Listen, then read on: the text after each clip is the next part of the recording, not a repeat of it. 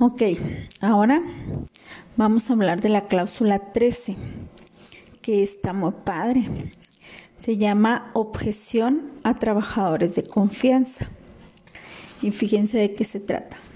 Se los voy a leer así como dice aquí.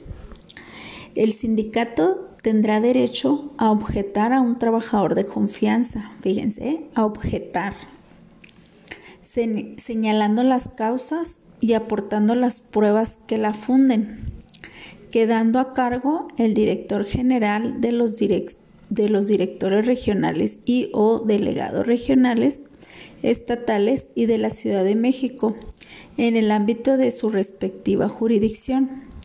La calificación de la misma en la inteligencia de que si las pruebas resultan fehacientes, a juicio del propio director de los directivos regionales y o delegados regionales estatales y de la Ciudad de México respectivos, se obliga al instituto a aceptar la objeción, notificándole al trabajador y retirándolo inmediatamente.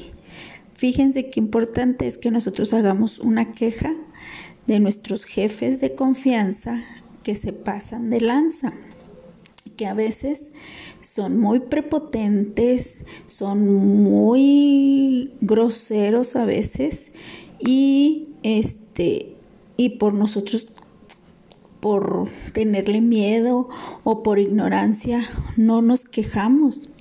Entonces a partir de ya vamos a hacer nuestras quejas por escrito como ya habíamos quedado para que los delegados sindicales tengan pruebas que la funden como dice aquí en la cláusula 13 y que sean fehacientes y que el director y el instituto acepte notificarle al trabajador y retirarlo de la confianza. Porque todos, todos, todos, todos tenemos derecho a un ambiente laboral sano. Y a veces la confianza es la que más te hace que tengas un ambiente laboral hostil y, y estresante porque no, no permiten ellos que, que, les, les, les hagas comentarios donde ellos no están bien, pero están tan subidos en su ladrillito que no, no lo aceptan, no aceptan y si quieren que se haga lo que ellos dicen, porque ellos los dicen cuando ellos lo dicen. Entonces, ya saben, una cláusula más para nuestros jefecitos, ¿sí? Para la confianza. Ándenles pues, pues déjenme leer otra y ahí se las comparto. Bye. Bueno, esta cláusula me la pide un jefe, un jefe que tiene muchas dudas sobre la licencia sindical y pues aquí la encontré. Es la cláusula 14 que dice sindicalizados que pasen a puesto de confianza.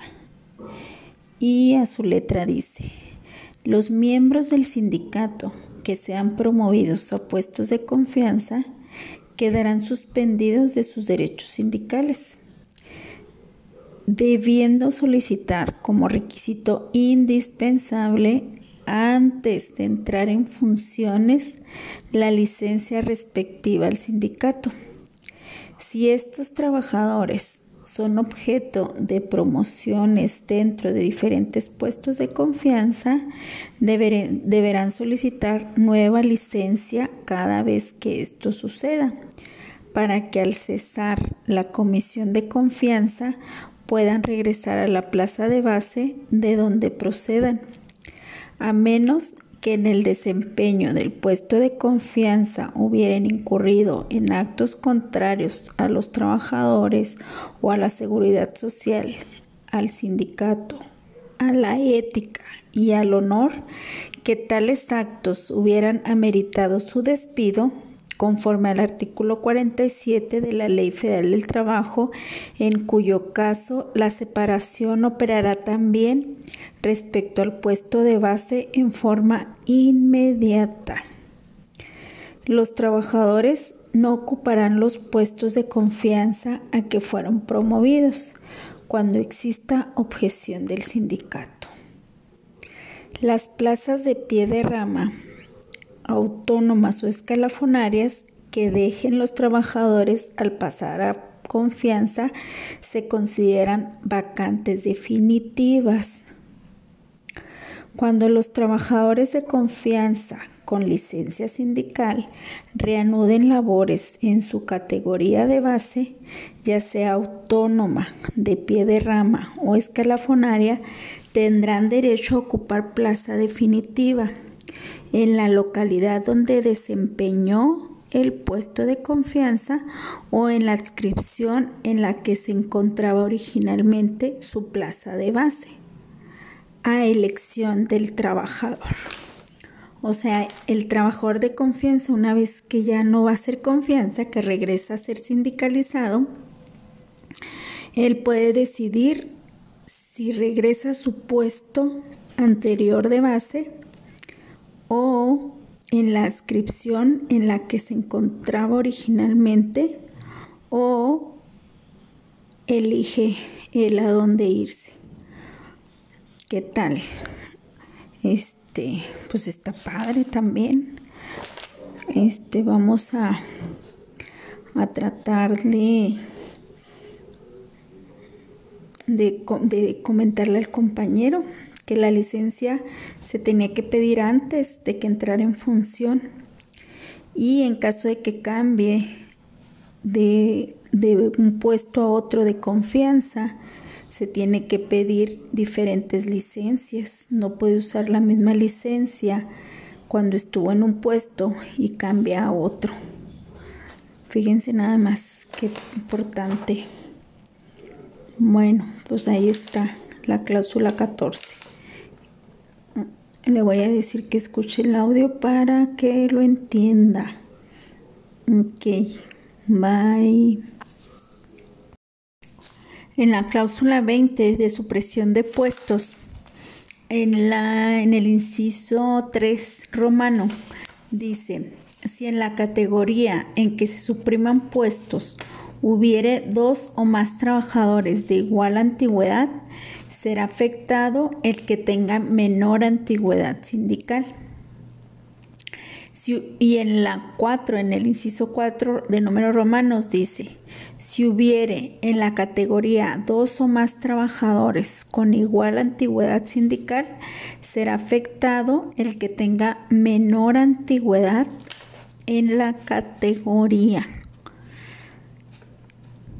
¿Qué tal? Miren, les voy a leer la cláusula 22 de la cobertura revisión de plantilla. Esta nos interesa mucho a nosotros porque hay veces que, que no hay, bueno, dicen las jefas, no hay quien cubra, cámbiense, cámbiense, este, por ejemplo, yo que, que soy quirúrgica, este, cámbiate aquel quirófano, ahora vente a este quirófano, ahora vete para allá. Claro, Claro que aquí se los voy a leer. Dice, cláusula 22 bis, cobertura y revisión de plantillas.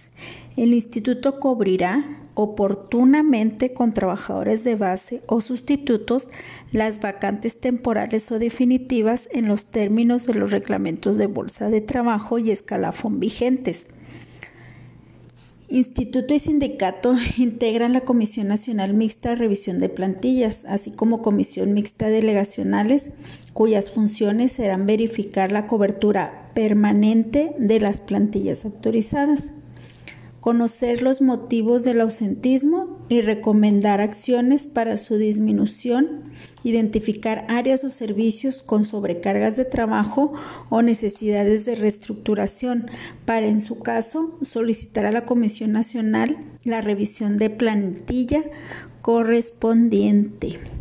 Fíjense, o sea, el instituto debe cubrir, como ya lo leímos, a todos los ausentismos ya sea temporales o definitivos. Entonces ahí pues nosotros tenemos la culpa de que no se cubran porque nos cambiamos. Ahí andan con que, y váyanse para acá, y ahora váyanse para allá, y ahora esto.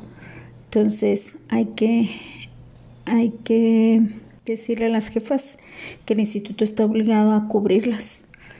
Y aparte que pues se supone que hay una programación anual de vacaciones y pues la, la cubre de vacaciones debe de, de tener su rol anual porque como su nombre lo dice, por año se hace. Y el cubre descansos igual, debe saber a quién cubrir cada año,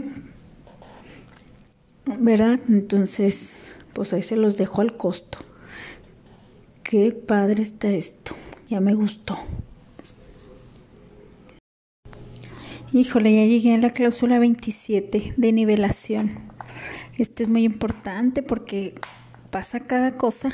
Ahora resulta que los, los compañeros de menor antigüedad andan nivelando y las compañeras que ya tienen antigüedad están no no les ofrecen nivelaciones.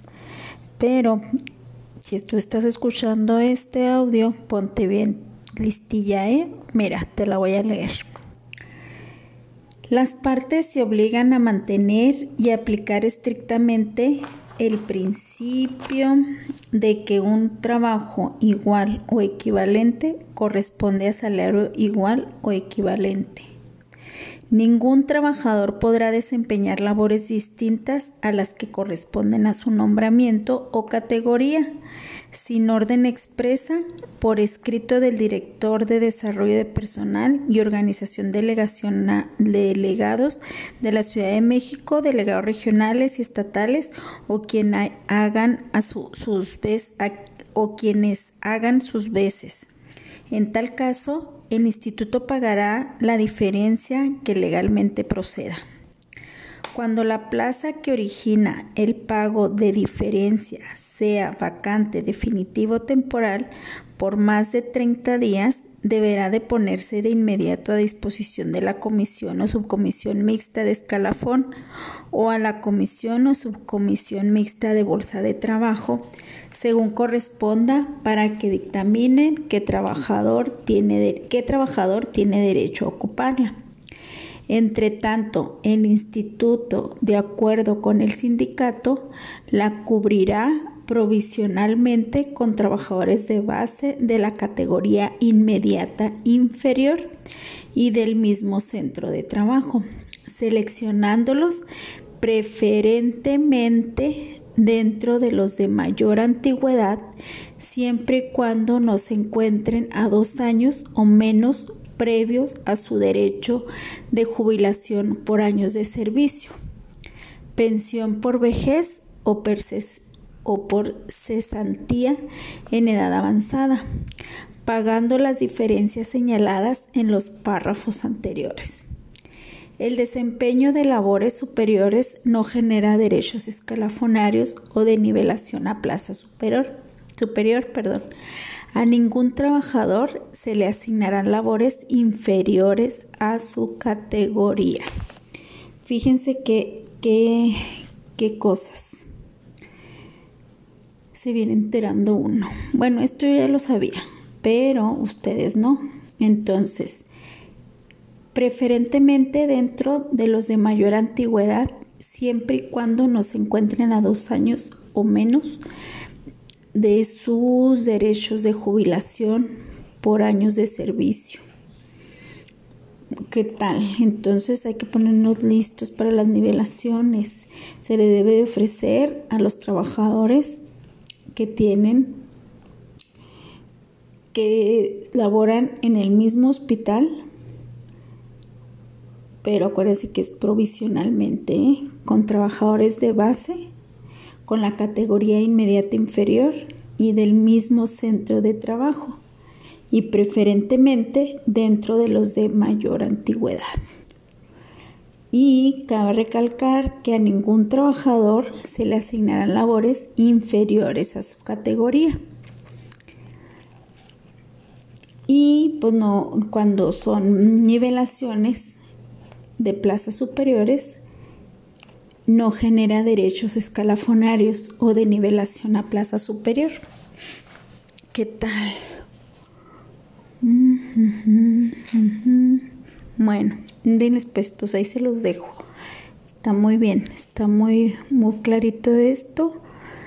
Espero que les sirva, compañeros, escúchenlo bien o léanlo, métanse a su contrato colectivo, es la cláusula 27 de nivelaciones, para que vayan con la jefa y le digan, quiero nivelar, quiero este, soy la plaza inmediata inferior, soy del mismo centro de trabajo y soy y tengo tanta antigüedad. Así es que Ojalá les sirva. Gracias y bye.